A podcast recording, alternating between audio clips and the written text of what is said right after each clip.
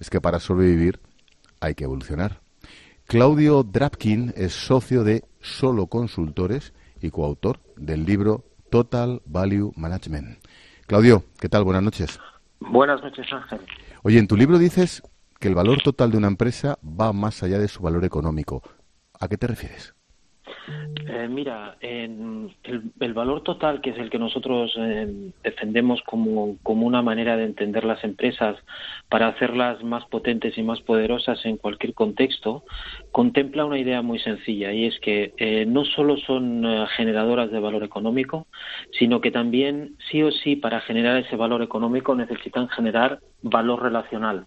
Es decir, para cualquier eh, decisión que se toma, para cualquier decisión estratégica y supuesta en práctica, sí o sí las empresas generan una huella relacional. Se relacionan con los colaboradores, se relacionan con los clientes, se relacionan con proveedores y de la manera en cómo lo hacen construyen o destruyen valor relacional. Y además, sí o sí, tienen que estar, y más en estos momentos que estamos viviendo en estos, con, el, con la pandemia y con la crisis, una capacidad de adaptación. Con lo cual, el valor total es una combinación entre su capacidad de generar, primero, valor económico, segundo, valor relacional y tercero, capacidad de adaptación. No quiero reventar el libro, obviamente, pero dame una pincelada. ¿Esto puede ser una oportunidad, este desastre que estamos viviendo? Mira, eh, esta crisis es una crisis gravísima y desde luego eh, hay que mirarla con, con, mucha seriedad y aunque evidentemente siempre hay esta idea de tradición muy oriental de que tras toda crisis hay una oportunidad, hemos de ser claro que la situación es muy complicada. Sin embargo, eh, como directivos o como empresarios de cualquier tipo de, de, empresa, estamos ante la obligación primaria de poder hacer que nuestros negocios y nuestras empresas sobrevivan. Con lo cual, desde luego, la exigencia que nos pone el entorno encima hace que tengamos que, de alguna manera, mm, buscar alternativas. Y en esa búsqueda de alternativas está la clave para poder sobrevivir. Con lo cual, desde luego que sí hay la posibilidad de reinventarse y hacer las cosas de otra manera. Pilar García de Granja, Sí, hola, hola Claudio, buenas noches. Eh, hola, Pilar. Nos está escuchando mucha gente, ¿no? Quizá eh, eh, empresas que están viendo que, lo están pasando mal y que el, futuro viene negro, pero que tienen algo de tesorería. se puedan reinventar. Pero estamos viendo un sector, por ejemplo, que está siendo demolido, ¿no? que es el de la pequeña restauración y el de la restauración, incluso con grandes restaurantes de, tres estrellas Michelin que están cerrando, ¿no? Em, ¿cómo, ¿Cómo te enfrentas a, estos empresarios, a estos emprendedores? ¿Qué les dices? Mira, eh, como decía hace un, hace un momento, eh, habrán sectores o, y parte de empresas que ante esta crisis y no van a poder sobrevivir. En eso también tenemos que ser muy claros, porque eh, debido al, fortísimo impacto de la disminución de la, de la demanda por tener que estar confinados, habrán determinadas empresas que no podrán mm, sobrevivir porque sus reservas de tesorería, su capacidad de poder conseguir financiación adicional o ayudas, pues no podrán eh, poder ajustar sus estructuras para poder seguir sobreviviendo. Habrán otros que sí que sí podrán eh, mantenerse en el tiempo y mientras se puedan mantener en el tiempo podrán levantar un poco la mirada y empezar a buscar algunas alternativas, ¿no? Algunas alternativas que tienen que ver con eh, si el negocio tal como lo tienen definido en estos momentos tiene continuidad o tiene que empezar a, poder, a redefinirse de alguna manera. Y una de las líneas que, en, algunos casos proponemos y es lo que está recogido en algunas partes de nuestra propuesta es precisamente una redefinición, un, cambio del relato de cómo estas empresas se definen a sí mismas, de cómo está su propia identidad, ¿no? Hay algunos ejemplos muy interesantes eh, más allá de, la, digamos, las salidas inmediatas, de las mejoras inmediatas, que es que si no pueden venir mis clientes, pues hago un delivery para llevar, para llevar la comida, etcétera. En, en, el ámbito de los, de, los hoteles, por ejemplo, hay algún caso muy interesante que es, en lugar, como no pueden ahora, pues vender habitaciones, sí están reconfigurando sus espacios para, para poder eh, acoger espacios, por ejemplo, de coworking, ¿no? Es decir, están cambiando la, esencia de lo que son. Ya pasan de ser vendedores de habitaciones a ser espacios de encuentro Entonces, cuando tienes la posibilidad, si tienes oxígeno financiero suficiente para poder levantar un poco la mirada y empezar a replantearte lo que eres y qué valor entregas, pueden haber oportunidades para sobrevivir. ¿no? Y una, una última cuestión, Claudio. Mm, no se trata de ser futurólogo, pero tres pinceladas. ¿Cómo serán las empresas del futuro? Eh, mira, fundamentalmente va a haber un cambio en, eh, que ya está habiendo en estos momentos, es un cambio en la manera en que internamente se van a relacionar por el tema de la presencia del, trabajo o del teletrabajo. ¿no? yo creo que esto ha venido para quedarse, ha habido una aceleración brutal de la presencia de este, de este medio y desde luego también ha puesto en marcha en que ciertos aspectos es eficiente. En otros hay una transformación de la manera de relacionarnos que van a haber pérdidas importantes, pero las empresas del futuro estarán fundamentalmente en un espacio híbrido donde las relaciones serán tanto presenciales como, como online. Y eso es un gran cambio que, que, que ha venido para quedarse. ¿no? Y otro, otro aspecto importante es en cómo se van a empezar a, o cómo se tejen las relaciones con, con los clientes. Yo creo que eh, como, como punto central de las empresas, que es cómo entregan valor, el cliente yo creo que cada vez va, va a ser más exigente, va a ser menos fiel y va a requerir mm, ir más allá de una transacción directa entre producto o servicio a cambio de un precio, sino um, entrega de valor a cambio de fidelidad, a cambio de acompañamiento, a cambio de poder ofrecer algo mucho más allá del producto o servicio en concreto. ¿no? Esto yo creo que serían los dos grandes cambios. Claudio Drapkin, socio de Solo Consultores, coautor de Total Value Management, editado por Profit Editorial. Gracias y suerte, Claudio. Muchísimas gracias, Ángel y Pilar. Buenas noches. Buenas, noches. Nos vamos al dato.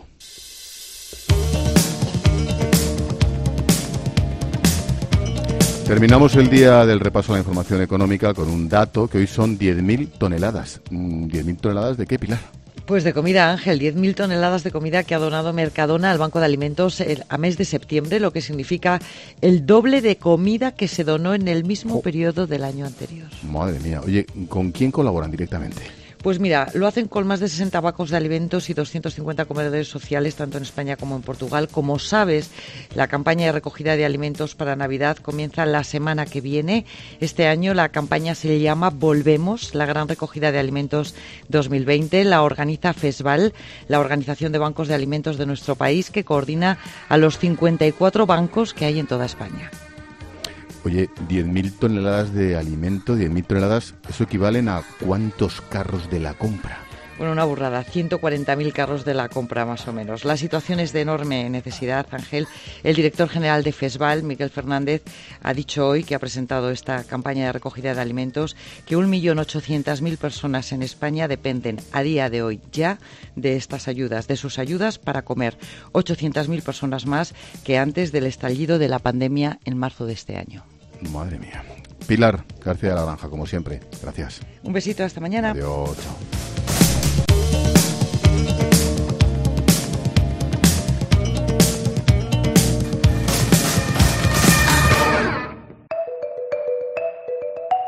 Expósito. La linterna. Cope. Estar informado. Son tres los proyectos de vacuna que han sido noticia esta semana, la de Pfizer, claro, la Sputnik de Rusia y la desarrollada por la biofarmacéutica Sinovac en China. Pfizer anunció que la eficacia de su vacuna era el 90% según los primeros resultados. Los rusos han dicho hoy que la suya llega al 92%, mientras que los chinos se han visto obligados a suspender temporalmente sus ensayos en Brasil por la muerte de un voluntario. Bueno, ya se han retomado sus trabajos. Con permiso de la vacuna de Oxford, la carrera por esta solución parece haberse convertido en una guerra comercial entre potencias. ¿De quién nos podemos fiar? Vamos a preguntar a nuestro divulgador científico, Jorge Alcalde. ¿Qué tal, George?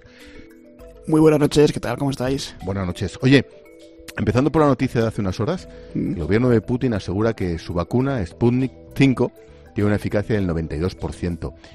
¿Nos podemos fiar? Bueno, pues vamos a fiarnos de momento lo justito. No, eh, pensemos que nos están mintiendo, eh, pero tengamos en cuenta que tanto lo que pasó ayer con la vacuna de Pfizer como lo que está pasando ahora con la Sputnik 5, la de Rusia, eh, no son comunicaciones científicas todavía. Son anuncios empresariales que se supone que también son interesados y que están a la espera de la revisión por parte de los científicos. De hecho, el anuncio de la vacuna Sputnik es un poco peculiar porque eh, ha venido también eh, pues aderezado por algunas declaraciones de representantes de la compañía que la fabrica dinamitando directamente con algunas eh, supuestas sospechas que, son, que son bastante poco rigurosas, la seguridad de sus oponentes. O sea que estamos ya en una guerra comercial, como tú decías, bueno, algo parecido a la Guerra Fría.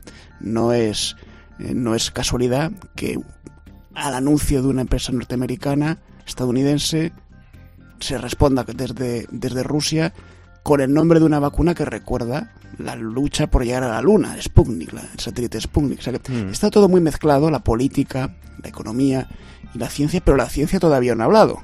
Tenemos que esperar a que se publiquen los resultados de ambas vacunas para saber realmente qué quiere decir eso del 92% en un caso y del 90% en otro de efectividad.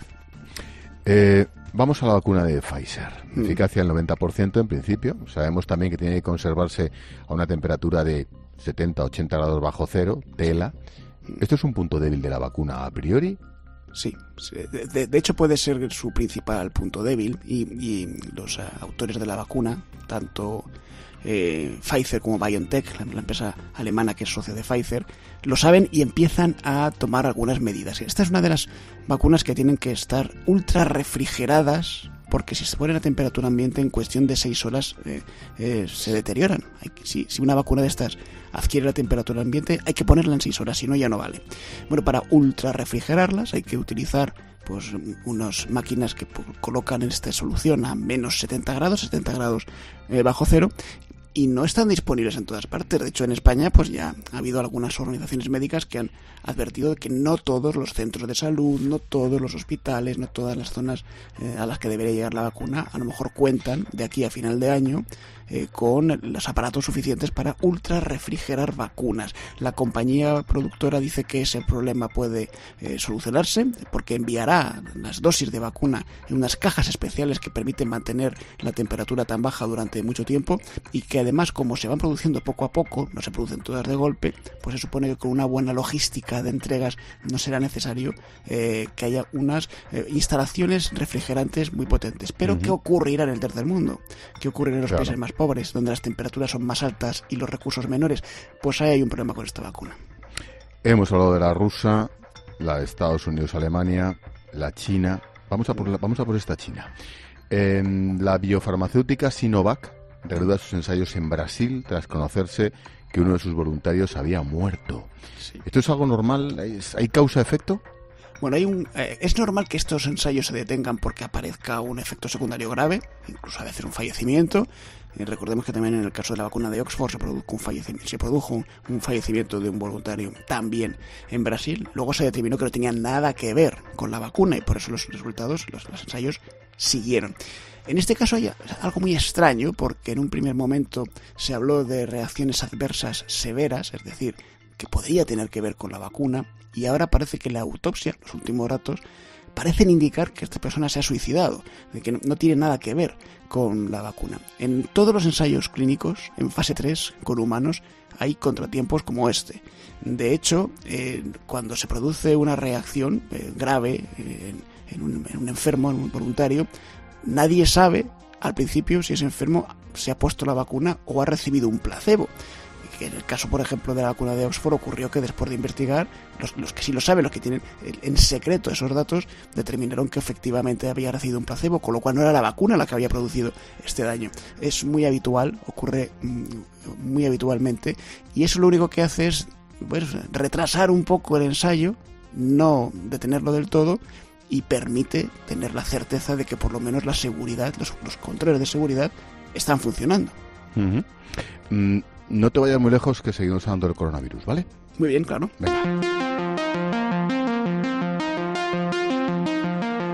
Titular. Científicos españoles aseguran que los aerosoles son la forma más habitual del contagio del coronavirus. Es un estudio encargado por el Ministerio de Ciencia y del cual se han conocido resultados esta semana. Mm, ¿Qué son los aerosoles? ¿Cómo se produce el contagio, Jorge? Bueno, fíjate, eh, desde hace mucho, desde antes incluso de que existiese este coronavirus, se sabe que algunas enfermedades, enfermedades de transmisión aérea, eh, respiratoria, pueden contagiarse o bien por partículas que nosotros emitimos cuando hablamos, cuando tosemos o cuando cantamos, que llaman gotículas, pequeñas particulitas de saliva donde va el virus y que son suficientemente grandes como para que pesen y caigan a un metro o dos metros, eh, por eso tenemos que mantener la distancia social.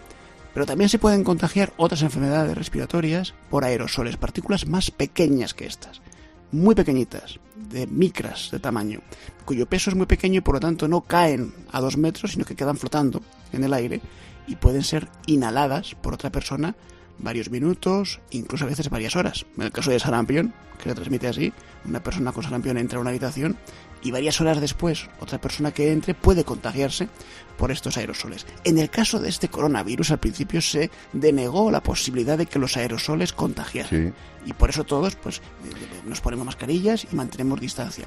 Pero ahora la última documentación científica y este informe encargado por el Ministerio de Sanidad parece que dicen no solamente que contagian los aerosoles, sino que son, y esto es lo más grave de este documento, la principal vía de transmisión. La mayoría de los contagios se podrían producir por aerosoles. Y esto cambia un poco la perspectiva, me parece a mí. Sí, sí, absolutamente. Y en segundos, Jorge, ventilación es la clave. Eso es lo que cambia. La perspectiva es que hay que ventilar los locales cerrados, hay que seguir manteniendo la distancia, hay que seguir protegiéndose, hay que seguir lavando esas manos, pero la ventilación puede ser la clave futura en pequeños lugares, en transportes públicos, en aulas, en la casa, para intentar detener esta pandemia. La ciencia en la linterna con Jorge Alcalde. Gracias, George. Pasa buena noche. Hasta otra. Adiós. Chao, chao.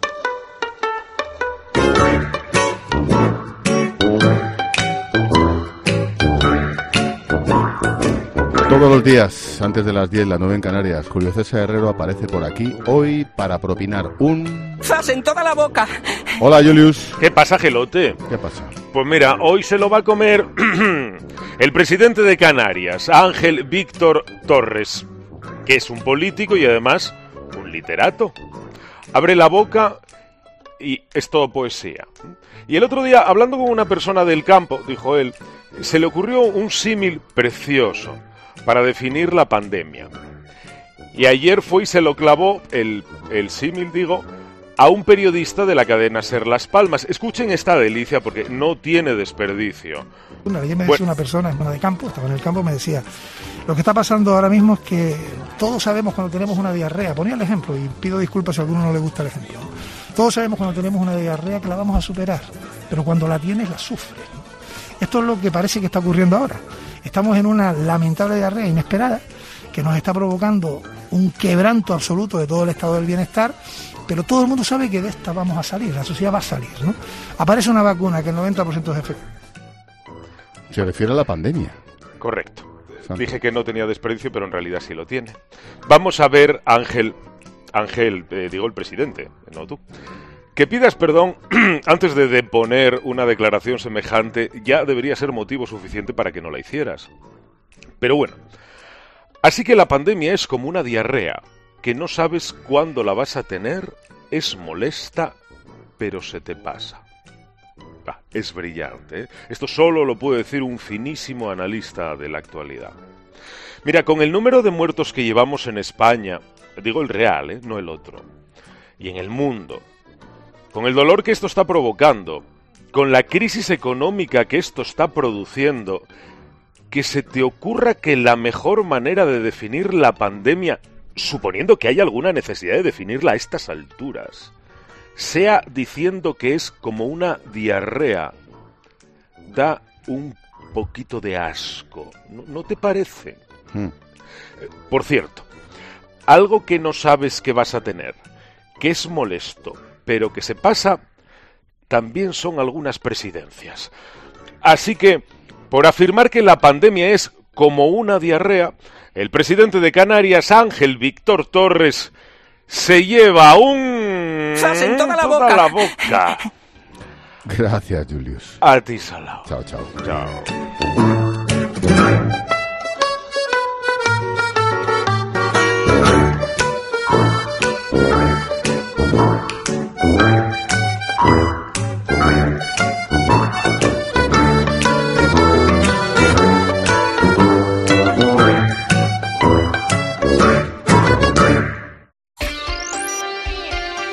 Expósito. La linterna. Cope. Estar informado. Para divertirte por la mañana está Carlos Herrera. ¿Ha sido el primero en probar algo? ¿Usted ha sido probador de algo? ¿Hay probadores de colchón? Habrá. Eh, pues alguien que pruebe un colchón. Acuéstese esta noche. en la radio, de lunes a viernes, de 6 a 1 del mediodía, el entretenimiento está en Herrera en Cope. Es el momento de defender la vida. Y no solo de la pandemia. Nuestras vidas deben ser protegidas en todas sus etapas, desde su concepción hasta su muerte natural. Por eso te invitamos al vigésimo segundo Congreso de Católicos y Vida Pública. Este año bajo el título Es el momento de defender la vida. Se celebrará de forma online los días 13, 14 y 15 de noviembre. Puedes seguirnos en directo a través de la página congreso.cu.es. Defiende la vida. Te esperamos. Alflorex te ayuda a aliviar los síntomas del colon irritable como hinchazón, dolor abdominal, flatulencias, diarrea y estreñimiento. Consulta con tu médico o farmacéutico. Alflorex para colon irritable de Farmasierra Laboratorios. Alflorex cumple con la legislación vigente de productos sanitarios. Tú, sí. Balduero es tu vino. Mejor del mundo en Reino Unido 2019, mejor de la Ribera en Suiza por segundo año consecutivo, mejor entre los 12 más prestigiosos del mundo. Pídelo en baldueroencasa.com o en el 600 600 040 600 600 040. Fácil, directo. Balduero, un arte. Esto es muy fácil. ¿Que a mí, que nunca he dado un parte, me subes el precio de mi seguro? Pues yo me voy a la mutua. Vente a la mutua y en menos de 6 minutos te bajamos el precio de cualquiera de tus seguros, sea cual sea. Llama al 902-555-485. 902-555-485. Esto es muy fácil. Esto es la mutua. Condiciones en mutua.es.